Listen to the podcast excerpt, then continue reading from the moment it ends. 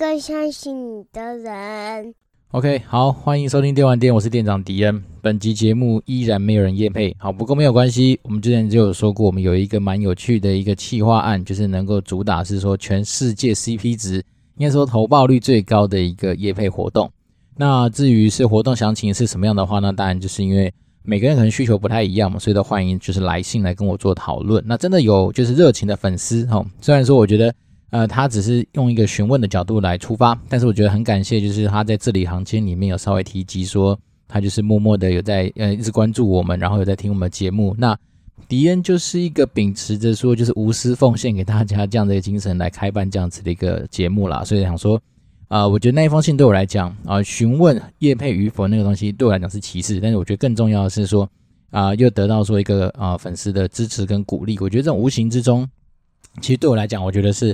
还蛮感动的，好，就像我们之前有去参加那个实体活动，然后真的有一些听众就是到现场来给予我一些支持跟打气啊，我觉得这个东西其实我一直放在心里面，我觉得是一个很特别的一个成就啦。因为说实在的，以我们这种正常的打工仔来说，以前可能接触到外面的一些人，可能就是在过一些啊，比如说行销活动啦，或是说一些产品上市活动，所以你可能有机会在现场认识一些你目标 TA，可能是玩家。那可能是厂商等等，但是呢，没想到说在自己的人生之中哦，可能可以因为这样子的一个小节目，有机会来认识一些不一样的一些人事物。那我觉得是一个呃，始终保持着还蛮感谢的一个心情来去进行这样子节目上面的一个呃制制作嘛。然后对，其实我每次这个节目制作人，哈哈，我觉得还蛮有趣的，就常常就会觉得说哦，其实有时候你真的是在呃进行一些自己的一些创作的时候，哦，我们也不要讲说创作，其实对我来讲。啊，录制节目来说，其实压力跟那个困难度其实没有想象中的来这么大。那原因是因为一方面我跟大家分享过，说我们就是做一个单口的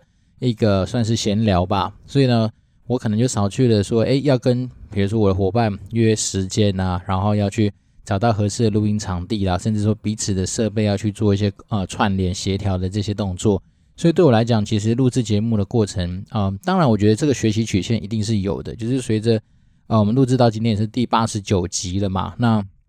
我觉得整个过程来说，其实就是慢慢的，你会越做越顺，然后大概你也会比较能够知道说，哦，我今天在做这个声音上面的一个铺陈的时候，或者是说对于一些内容上面的一些掌握，你可能会比较知道说你自己习惯用什么样的方式来做。那那我觉得这个东西也可以稍微分享给说，如果说。假设最近可能还是因为疫情的关系，你被迫在家里，然后突然有些灵感，我想说真的是搭配着。虽然说今年不已经不是台湾 Podcast 的元年，那已经是第二年了。他们说进入了一个所谓的 Podcast 二点零的一个世代。对，那当然我觉得其实说实在的，你有这些东西，就是想要分享，想要去做一些呃闲聊的时候，其实永远都不嫌晚啦。我自己是觉得说，其实。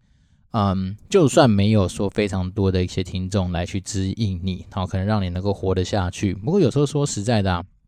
当我们今天把一些自己啊、可能想到的一些人事物，哦，也不是说人事物了，可能想到的一些灵感啊，或者是说有一些想法，那有效果的去把它给记录下来，那这其实无形之中就是在打造自己个人品牌，或者是说就是总之就留下一些有价值的东西留在这个世界上。那毕竟我们的初衷又不是要来害人，或者说啊、嗯、去。让自己好像膨胀，或者是鼓吹自己好像很厉害这件事情，所以呢，我单纯是觉得是说，整个节目这样走下来啊，八十九集，我们那时候说嘛，今年希望目标是能够到一百集。那我自己的心得就是觉得说，蛮有趣的哦。那个过程的有趣的程度是啊、可能跟那种打电动啊，或者看漫画，或者看那种就是呃影集的那种有趣度不太一样。但是就是透过就是说，你会发现说，哎，今天回去听第自己的前面集数，或者说中间可能有时候觉得自己好像。在啊，灵感比较枯竭的时候的一些内容，那你就发现说，哎，好像其实现在慢慢的就是，就算啊，讲真的，我们今天没有特别设定一个主题，只是在那边闲聊说最近的心情，我大概都有自信，应该可以能够稍微跟大家聊聊聊聊个半个小时。因为一方面是我觉得有时候在聊的过程里面，你就会一直触类旁通嘛，就很有可能就是哎想到一些有的没的一些呃点子或是一些。可以拿来用的一些东西哈，不过我觉得还是要回到我们的节目的主轴了，就是尽量让大家知道，说在生活上面可能会有些不一样的东西可以来做一些参考。那电玩店当时候一开始的初衷，当然就是想说，啊、跟大家多聊聊一些电玩世界的一些事情之外呢，那当然，因为自己迪恩在整个职场上也服务了大概十多年的时间嘛，所以想说能够把一些自己觉得可能走过的冤枉路上面反刍过后的一些嗯，算是醒思，或是说自己觉得可能怎么做会稍微更好的一些东西，想说就是啊、分享给就是有志青年。因为我自己觉得有时候。很多东西可能你的背景，或者说你今天所处在的一个条件不太一样，你可能会有不一样的一些收获。那我相信只要是正向的东西，通常来说，嗯，就算没有收获好了，至少也不会有一些损失嘛。那我就觉得说，这个东西就像是古来说的，其实啊、风险的下档有限，好，但是如果今天真的吸收下去之后，它产生的价值就是上档无穷嘛。那我觉得这种东西就蛮值得持续就跟大家分享下去。对，那当然一方面也是觉得说，哎。在我自己生活中上面，如果遇到一些好的一些啊、有趣的东西，或者我觉得一些真的不错、很值得推广的东西，那当然就是利用这样子的一个媒介，就是这个平台来去跟大家做一些分享。那不外乎就是希望说在，啊，反正真的说实在的啊，呃，生活本来就是一个很苦闷的一个过程跟阶段。那我们当然就是尽量让自己哈能够提早或是尽早的赶快去。思考到一些就是可能比较好过的一些方式。好，那我自己是有这样的体会，是说，当然我算是幸运也不幸运啦。大概二十几岁的时候就遇到我父亲就是严重的中风嘛，所以那时候你当然就会提早被迫要去思量一些有关于人生这方面的课题，然后甚至在讲更多一点，像是我有一个国中很要好的同学，然后那时候在呃研究所的时候，某一天也是接到他的电话。就接他家人的电话，然后就说：“哎，你是他的同学？”我说：“对。”然后说他现在呃人在那个加护病房，然后那天他就发生了车祸，然后也没几天就走了。所以其实就是诸如此类的东西，你就会慢慢去对人生可能东西比较不会做这么看重。好，因为我自己身边有说实在的，有些亲戚啊，有些朋友，哦，他们其实都是家财万贯的一些角色，可是我觉得有些时候他们就是对于很多事情就是放不开呀。那当然，我觉得也许。是可能他们的童年，或者是他们整个成长的一些背景，哦，老导致说他们可能对有些事情确实没有办法啊、呃、这么豁达，啊、但是我只是觉得说，有时候这种东西都是一个念头的问题，就是当你今天越早去觉得说，哎，可以用豁达的角度来看待一些事情，那你其实呃就比较不会这么纠结在一些事情上面，好、哦，就像有些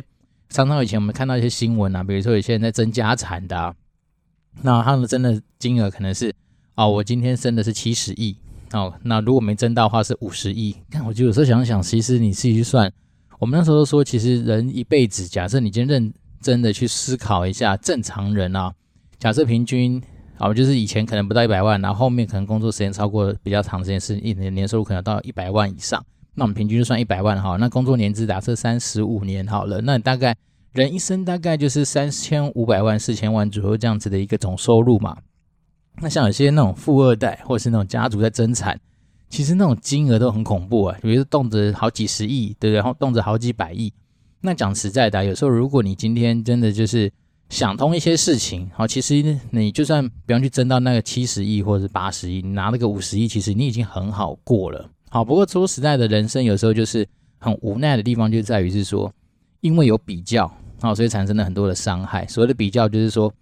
感可能可能是我哥哥他分到七十啊，我就他妈我就五十，好，或者我弟弟分到一百，那我自己就拿到呃三十，那就是这样比较下去就会不爽，好，但是其实说实在的，你想想看，你今天有五十亿、七十亿，不管是多少亿哈，只要有上亿的这个金额，你拿去跟我们正常的一些打工仔来比较，其实你的生活早就很舒服，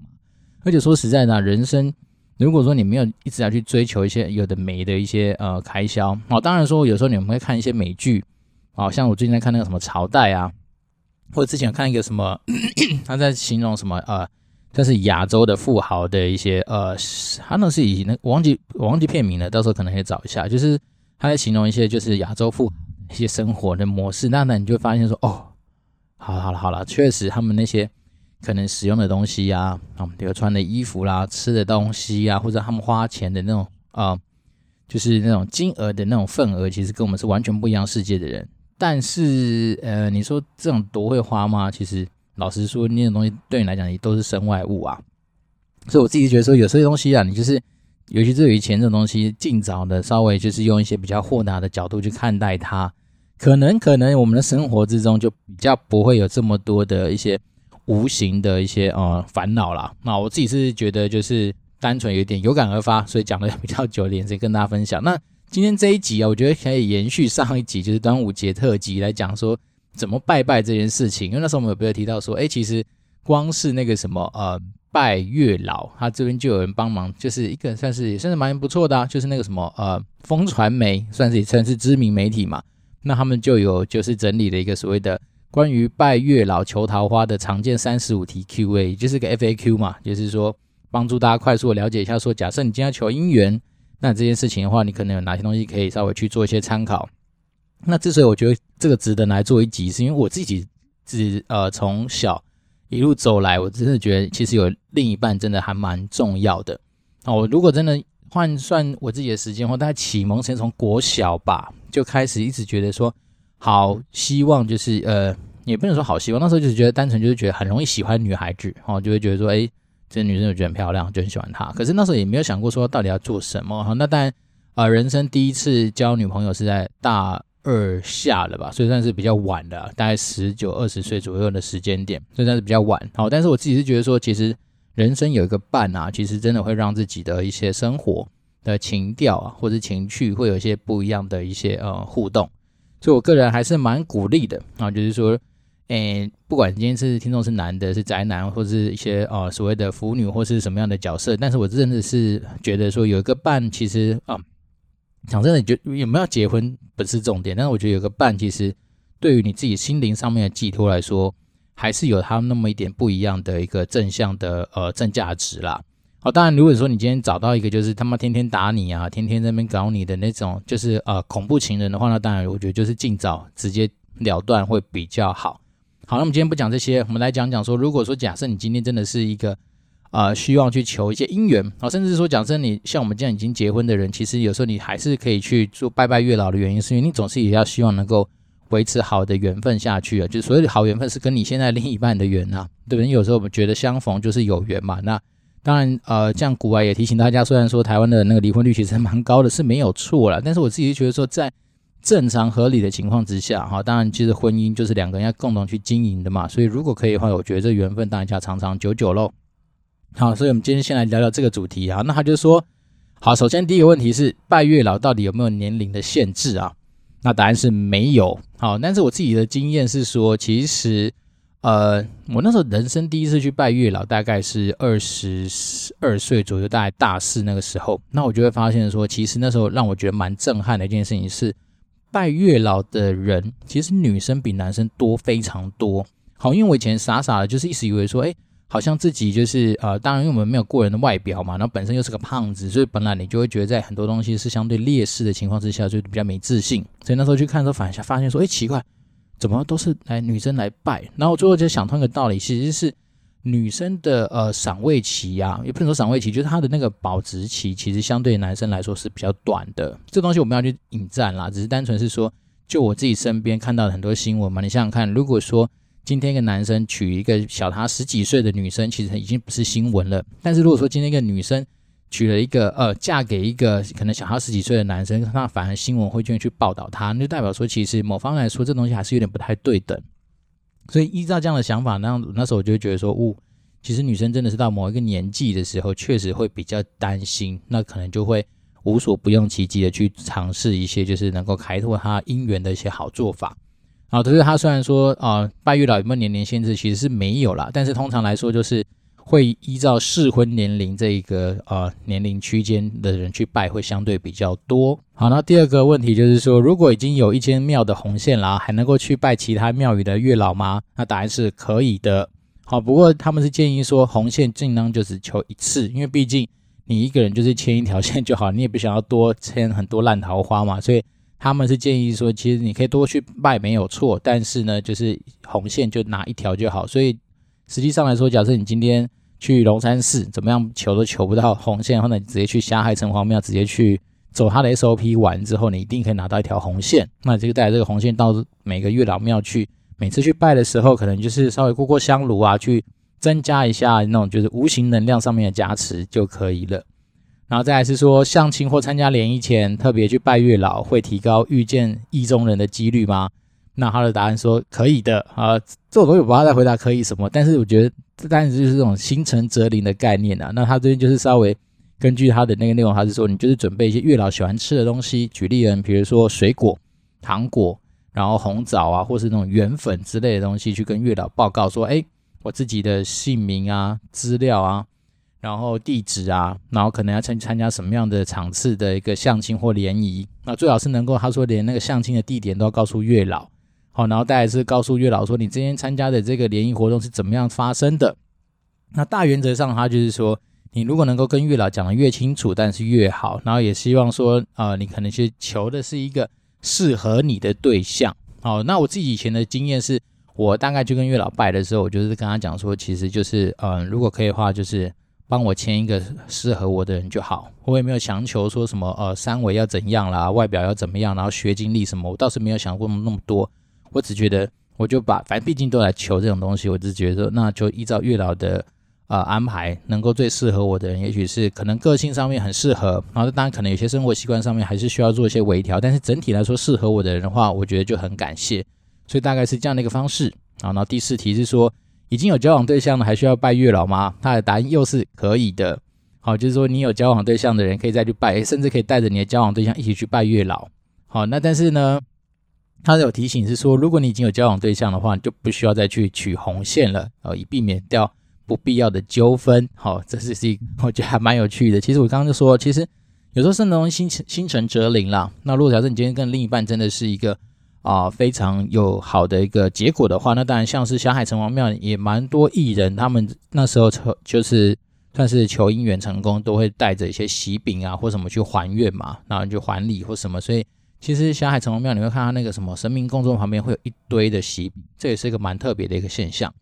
然后再来是第五题，是说我没有交过男女朋友，也能向月老求签吗？答案是可以的，但是他建议是年龄要在十六岁以上。好，我觉得这个也还蛮不错的，算是一个算是呃有关于法律上面的一个小提醒。好，这也蛮蛮酷的一个点子。然后在第六题是说，若只是陪朋友来拜，自己也要拜吗？那当然，当然就是看个人嘛。就比如说你今天就是基督徒，那你陪朋友去拜月老，如果你今天是真的就是觉得说这跟你。的那个就是宗教信仰或者是一些理念不合，其实也不用强求啊，所以还蛮简单的。但是他是觉得是说，反正这种东西是看个人啊，所以基本上就是没有太特别的一个正向的回答啦。然后再来是说，如果还没还未婚哦，那拜祝生娘娘有助于求姻缘吗？诶，那这这个东西当然是可以的。然后就像我上一集说的，其实祝生娘娘啊，她其实并不是单纯就求子，就是说如果今天有兴趣想要去求所谓的正缘的话。那当然也都可以去跟注生娘娘表明自己的一些心意啦，然后准备一些他们就是比较喜欢的一些贡品，然后去跟自己表明说我自己是未婚，然后希望说能够就是多保佑我能够找到我适合我的另一半啊，然后再来是这个我我觉得这个问题也回答了我一个常年以来放在心中一个疑问，他是说生理期可以拜月老吗？那答案也是可以的啊，当然就是这个东西是有些演进的过程啊，就是年长一辈啊。都会认为说，其实女生月事来的时候，因为可能会带着一些稍微比较不是那么干净的一些啊、呃、体液嘛，所以他们会觉得可能稍微不尊敬。不过现在随着时代进步啊，说实在，这种生理期不能拜拜的观念也慢慢改变了。那我们庙方就认为说，其实你只要尊敬神明的话，然后带着所谓的呃恭敬的心去的话，那其实啊、这个东西倒是没有太特别的一个忌讳啦。然后再来是说，呃，桃花真正的意思到底是什么呢？是好桃花呢，还是烂桃花？那这边就。引经据典，就是说，在中华文化里面，“桃花”一词最早与爱情有关，是出自于《诗经》啊，“桃之夭夭，灼灼其华，之子于归，宜室宜家”。所以他这边讲的是说，美丽的桃花来比喻新娘啦，祝贺新嫁娘。因此后来桃花常与爱情人缘做连结。好，那如何判断是好桃花或坏桃花呢？他是说。就看这个桃花带来什么样的效应。好，那通常好桃花会为你的生活带来很多的好运，就像是你今天找到贵人一样。那但烂桃花当然大家可想而知嘛，就是要么是恐怖情人啊，要不然就是说有的会搞到人财两失啊，或者说就是那种勾勾搭，就是纠缠不清的一个状况。好，然后再来是第十题，我们讲那么多才讲到第十题，靠呀，好，我们加我们加速一下。然后选择参拜的庙有什么样的秘诀啊？就是离家近的还是有名气的呢？其实他们是觉得说。没有太多的一些就是忌讳了，然后或者说一些太多的规定，那尽量就是说，呃，如果你真的想想不透，你要找去找哪些人的话，那通常其实啊、几间比较名气大的都可以去做一些啊、参考。然后月老适合在白天去拜还是晚上呢？那当然就是有一派的说法是说适合晚上去拜嘛，因为月下老人是有月光之的话，他更能够去照亮他的姻缘簿，好让单身的男女都能够早日的去缔结良缘。但是有一方的说法就是说，其实本来就没有限制说白天或晚上。好，那当然我自己以前有听过一个比较有趣的说法，就是说如果你今天真的很不确定，好，你今天到底是白天还是晚上去，那当然第一个你就看看。庙有没有开嘛？因为有些庙它就是像霞海城隍庙，大概五点还几点就关门了。那除此之外，有些庙是基本上它就是从白天营业到晚上。那你去的时候，你就跟神问一下，说：“哎，你有没有在家？”啊，先问他嘛。如果他有在家，你就拜他，这也是一个做法。OK，然后再来是下面一个题目，就是说为求成功拜月老，有需要遵守的拜拜次数吗？其实答案是没有的。好，那所以说实在的，就是你今天一样的。那四个字就是心诚则灵，然后想去拜就去拜，然后说想要去做什么，其实有时候就发心嘛，就跟着自己的心意走。比如说你觉得，哎，你现在跟这女孩子感觉真的很对味的，然后两个彼此之间的距离跟感觉都快到了，那你说想要去增加多去拜拜的次数，然后提高这样的胜率的话，那当然也是可以的，一切操之在你自己啦。反正就是我觉得概念就是说。今天这种东西，它有时候就是让你自己心情上面比较安定啊，因为毕竟在追女孩子的过程里面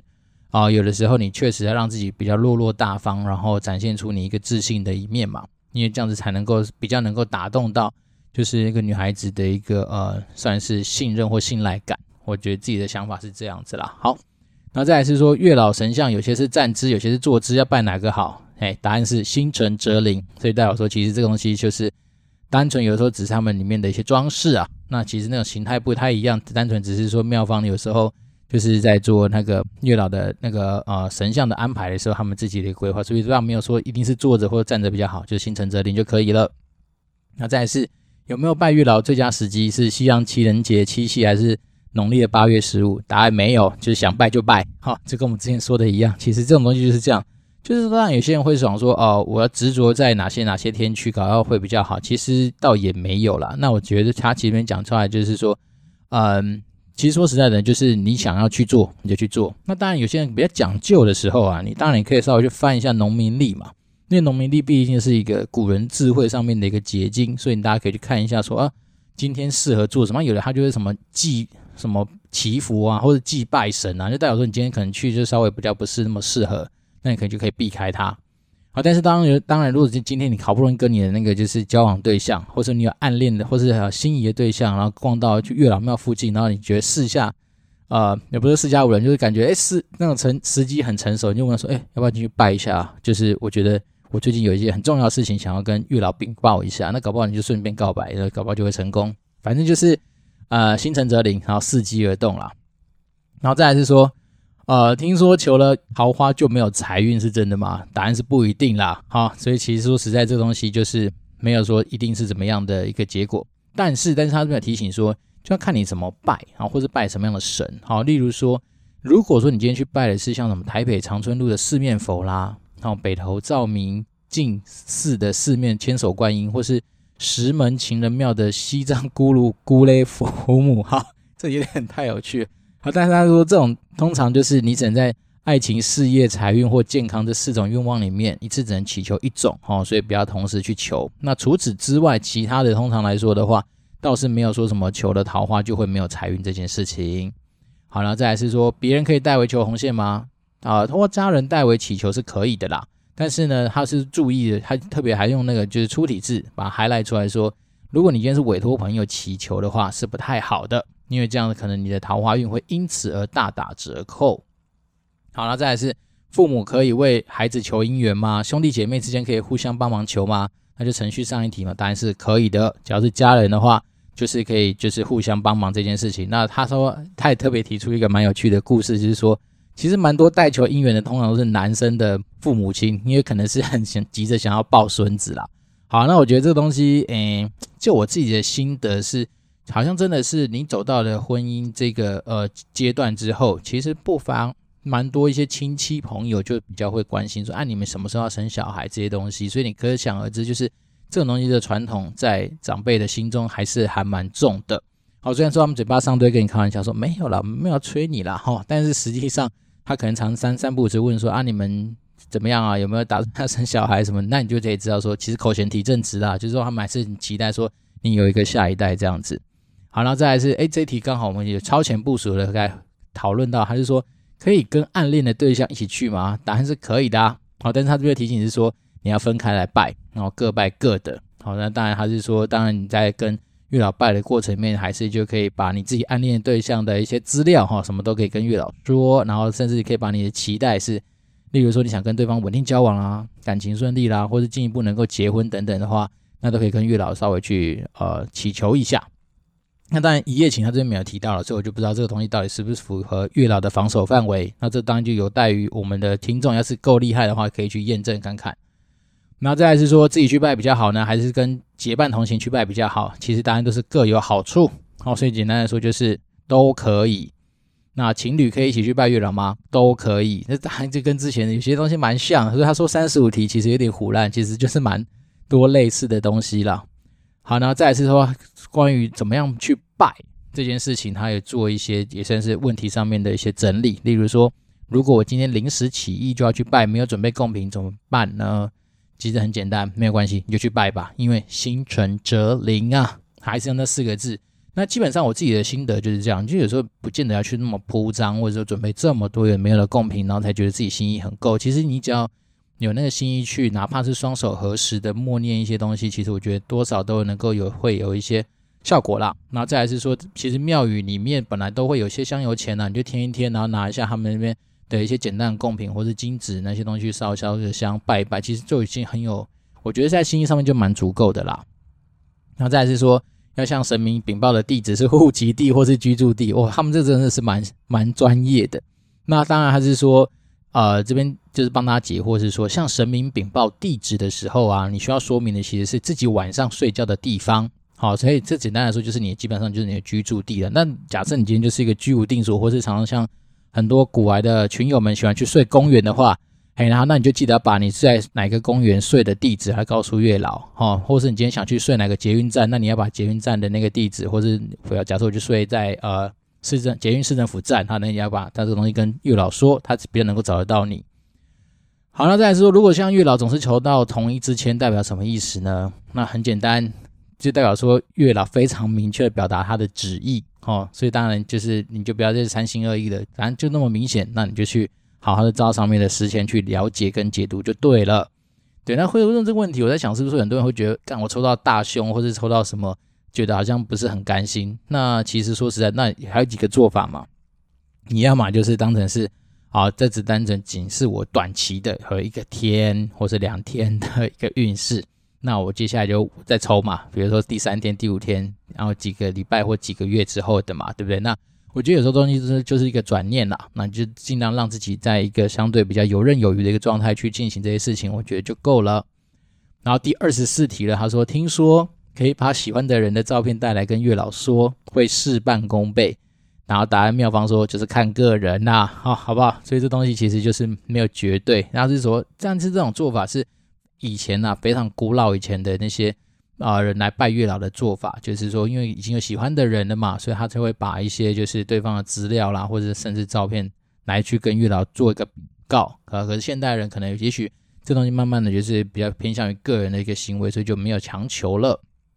好，然后在第二十五题是说，拜月老的时候有不能带来东西吗？好，其实答案是有的。那他们是说，其实。当然，除了就是你会造成自身或公共危险的一些物品不要带之外啊，其实他们当然并没有说严禁说你不能带什么当东西去。但是通常来说，在民间习俗上面比较有些忌讳的话，就是那种谐音啊，通常是跟那种分开啦、散开的东西会有关的话，那就尽量不要带去。所以简单来说，就是雨伞呐，不要带去啊，因为雨伞就是散嘛，所以就可能会分散啊，或是没办法一起走到最后这样子的一个状况。好，然后再下一题就是说。拜完月老喝结缘甜茶的时候，不能口对内吹茶杯，为什么？好，这就是一个也算是呃，你要说迷信也是啦，就大家因为呃，如果你们有机会去那个霞海城隍庙拜完之后，他门口都会放那个算是红枣茶吧。好，那我先分享一下我自己的经验，就是我那时候第一次去拜的时候啊，然后因为那当一方面看到很多的女孩子，当然已经就是在那个肾上腺素分泌的情形之下，就觉得很兴奋跟很亢奋之外。然后那时候我喝完那一杯红枣茶，还是桂圆茶吧，我记得很好喝的茶。然后喝完之后，我就觉得哇，好像真的像那个什么少林足球那个什么呃，所有师兄弟归位的那种清新感，所以那时候就觉得嗯蛮神奇的。但是他那是啊、现在就发现说，呃，妙方有告诉他就建议就是不要用口去对，就是点上不要去吹那个茶杯啦。好，因为你吹那个茶杯的那个那个气啊，好像代表说你会把自己的缘分给吹走。好，所以变成是说他们通常来说妙方也会蛮注意的，通常他们就会提供是那种比较。半温状态的那种茶，所以你其实不太需要说啊，好像很烫，你要去吹它，哈、哦，这基本上就是，呃，不用去吹，你就拿起来，然后加温度 OK，你就一口把它喝下去，然后享受像那种醍醐灌顶的那种清新滋味，大概是这样子。好，然后再来是有一些有关于什么对症下药方面的问题，好，真的有点多，但是我们现在到二十七题，所以我们加速一下。他说拜月老可以斩断烂桃花吗？当然是可以的。好，那就就跟。月老报告一下你的状况，然后就把烂桃花斩一斩，因为毕竟他就是帮你在桃花上面去做文章的一个啊、呃、神明嘛，所以你有机会的话就可以跟他聊一聊这块的东西，然后可以求月老让自己和前任对象复合嘛，答案也是可以的。好，所以就是说，如果你今天曾经有就是有些人喜欢就是呃吃回头草，好，或者喜欢就是呃跟对方藕断丝连，然后希望能够再续前缘的话，那你当然就可以就是把握机会就跟月老再讲讲。但是他是说呃，如果你今天是去跟月老求那种复合的呢，就不需要再去取红线了啦，避免感情很纠葛。好，所以最好是就是一条线这样走，一路走到底。然后再来是说，如果我们已经交往很久啦，但对方不想要共处家庭，该怎么办呢？那简单来说，一样是把你的状况呢，就拿去请那个月老庙的主神来帮忙你就可以了。那当然这东西是因人而异啦。那那若觉得说男女朋友有变心的迹象，该怎么跟月老说？这东西真的是。我觉得月老还蛮辛苦的，就是什么样问题他都可以去找他，然后就说你一样啊，准备一些甜食啊，桂圆、红枣、糖果的东西，就是月老喜欢吃那种甜甜的东西，你就准备东西去跟月老报告。那当然是要先把自己的一些基本资料报告完之后呢，你就去诚心的表达说你很希望，然后跟大家跟对方继续走下去。好，但是还是有一些疑惑的话，看能不能请月老就是送你一支签，好，然后依照上面的签诗，可能会给你一些指示。好，但这时候就是妙方也有可能是受访的人吧，他说语重心长的表示说，其实强求的果实不会甜呐。啊，如果对方有真的有变心的迹象，啊，也许是月老要告诉你，这个真的不是一个对的人，你赶快放下比较实际。好，这个从现实生活中上面迪恩的建议也会一样，就是说，如果你真的觉得啊，对方的心意早就不在你的身上，那依照我自己很多段的，也不能说很多段，反正有一些。的经验来说的话，我自己是觉得，其实啊、人心一旦变了之后，你希望他能够回到以前的状态啊。其实我讲真的，除非又来产生一些呃非常大的一些，不管是意外或者什么样的转折，要不然通常人心一变之后，可能就很难挽回了啦。我自己是觉得这样。那所以我自己以前的习惯是说，如果假设今天真的就是呃对方的心意已变。那我觉得你就给我个答案，好，就算一枪把我毙了就好了，不要那边又藕断丝连，或者是说就是那种好像让我觉得有希望，但其实没希望，然后跳进去又跳出来，这样搞了我自己都呃算是魂不守舍，或是觉得很麻烦。所以我自己觉得就有时候啊，说实在的，人人都不喜欢当坏人，没有错，但是有的时候你其实就让大家就是不要浪费时间，这件事情反而才是最正确的一个做法。好了，再来是说，如果现在有暧昧的对象，但对方似乎没有要追求的打算，那要拜吗？答案是可以的啊，因为他这时候还还用了一个蛮有趣的名词，他说这种情况下就是叫做说红鸾出现，但是还没心动，哈，就跟以前中国的成语还蛮有趣的，叫红鸾心动嘛。所以他就说，既然红鸾出现还没心动的话，那你就准备一些样糖果啦、红枣啦、甜食啦。那当然这边比较特别是说，你可以再多准备一束鲜花，好，利用鲜花的魅力去请那个月老帮你加持，然后呢，你可以找日子让你那个喜欢的对象可能感受到你的心意。那就进一步能够才，呃，有些就是好的结果。好，那剩下最后没几题了。他是说特别要留意的一些东西啦。好，这边算是我我觉得这种通常文章也是蛮有趣的，把重要东西都放在比较后面。好，首先第一个是拜过的糖是只能自己吃呢，还是要分给别人吃？答案是不一定，每间的庙的习俗都不太一样，所以比较简单的说，就是你今天假设去的时候，那你就拿去。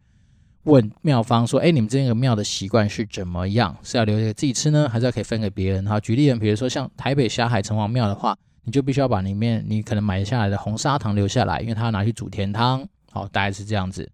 那再是说，有人说红线要绑在手上，有人说要放在随身的皮夹或枕头下，到底哪一个才是对的呢？那他就说，其实求来的方式都有很多种。好，所以有些妙方的话会跟你讲说，哎，当然本来手上是一个呃象征嘛，但是也有妙方是说，可能最近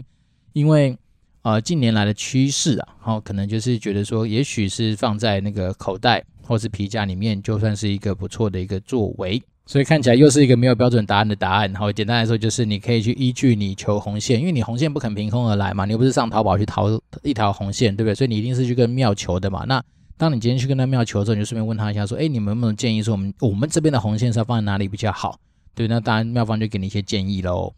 然后再来是说，当天拜完月老，如果忘记拿红线该怎么补救？啊，很简单啊，他就是说，你就再找一天再去同一间庙里面再去拜一拜，然后再去求就可以啦。所以就不用太紧张了。那说实在，我们就是呼应我们刚刚前面说的嘛。其实你随时随地都可以去拜月老。那打车你今天就忘记拿，那、啊、就再去拿就好啦，不用担心。那再次说忘记还愿怎么办哦？那这边就说了，既然想起来，假设你真的要还愿，有时候就是发心啦。对，甚至你真的觉得说啊，我今天想到就想要去还愿的话，那当然你就可以再另外找个时间，然后去跟月老就是进行一个还愿。那这东西也就是没有说特别的是。啊、呃，非常的说，一定是自是说怎么样，在几天之内一定要去还愿，倒是没有啦。好，所以我觉得简单来说，综观以上三十五题，感谢大家跟我们花这么多时间来走过这如何去拜月老。没想到这件事情居然有这么多的一些美美嘎嘎，那我觉得还蛮酷的啦。那我觉得其实不外乎就几个大重点，其实一切的一切都是还是回到我们个人这个主角的身上。好，所以其实简单来说。其实心诚则灵，然后你就是随着自己的心意嘛，所以就跟着感觉走嘛。就像以前有首歌，什么跟着感觉走那首歌嘛，那那种感觉就是这样子。其实有时候说实在的，毕竟感情感情它是一个感觉的综合体嘛，对不对？所以一切的一切还是来自于你自己的感觉。那我觉得，其实，在整个追求人的过程里面，就像以前一些文献也告诉我们，其实人呐、尤其是男生在追求女孩子的时候，通常那个时候。可能因为生理面上面的一些变化，所以你的创意力基本上或创造力本身就是一个非常强大的一个状态。所以我自己是觉得说，其实有些时候啊，你本身在追求别人的时候，因为可能费洛蒙的刺激或怎么样，你本来就已经够强了。那当然你就会利用这样子的一个呃强度，然后发自内心的去顺着自己的感觉去走。那至于是要想要怎么拜啊，那我觉得其实这边提供了一些参考。简单来说就是心诚则灵就好，反而倒没有特别的说。怎么样的忌讳啦，或者怎么样子的一些限制，那我觉得这东西就是分享给大家。那我们这一集又是没有新的听众留言，不过没有关系，我觉得很感谢，就是我们有热情听众真的是听了我们的节目之后，然后特别发了 email 来跟我做一些互动。那我是私心的，还蛮感谢他的。那当然最近疫情，我们相信看到每天的数字现在都不到两百了，那这是一个慢慢的在趋缓的一个趋势。但是你说要。完全到那种就是能够恢复到之前，比如说呃解封三级这样的状况，我自己猜可能还没有那么快，因为毕竟那数字怎么样也是一百八九十或一百七八十嘛，那一百七八十其实还是蛮多的，而且甚至每天的死亡人数其实也是不少。好，所以我觉得其实啊、我们尽量就是那样让自己都在自己在家里面的时候，嗯，不管是你的生活的节奏啦，或者说你自己的一些心灵调剂上面，可以找到一些自己的一个方式。好，那当然是今天最近真的天气真是爆干热啊！那当然也是因为这样子，所以呃，我觉得虽然说天气热，但是其实在汐止这个地方，只要是好天气，洗衣服能够干，我觉得就是一个至少无形之中让自己心情比较好的一件事情。好，那我觉得就是我这边能够扮演的角色，就是尽量能够利用在这段期间，因为可能少去的所谓的通勤时间呢，多了一些时间，能够帮忙大家看到一些我觉得有趣的东西，我就把它整理出来跟大家做一些分享。那当然，不知道大家对于说，嗯，我们节目啊有什么样的一些期待？比如说，像一些人想去敲碗的话，或者说你对于什么样的主题想特别了解，那我觉得都可以来透过 communicate.dwd@gmail.com，或是 Apple Podcast 五星留言，或甚至是任何能够联络到敌人的管道，那我都很乐意的能够在节目上面跟大家做一些互动，因为我相信可能你的问题也就是很多人会遇到一模一样的问题。那我们今天就是发挥。很多事情的重效嘛，就是我今天回答你之外，那如果有些人跟你有一样的状况跟类似的情境，他能够拿去做一些借鉴的话，那当然我觉得会是一个蛮有趣而且蛮有功德的一件事情。好啦，那不要讲那么多废话，反正我就是一个呃持续帮大家带来一些不一样事情的一个呃打工仔。好，那我这边是电电玩店，我是店长迪恩，那我们就持续保持联络喽，拜拜。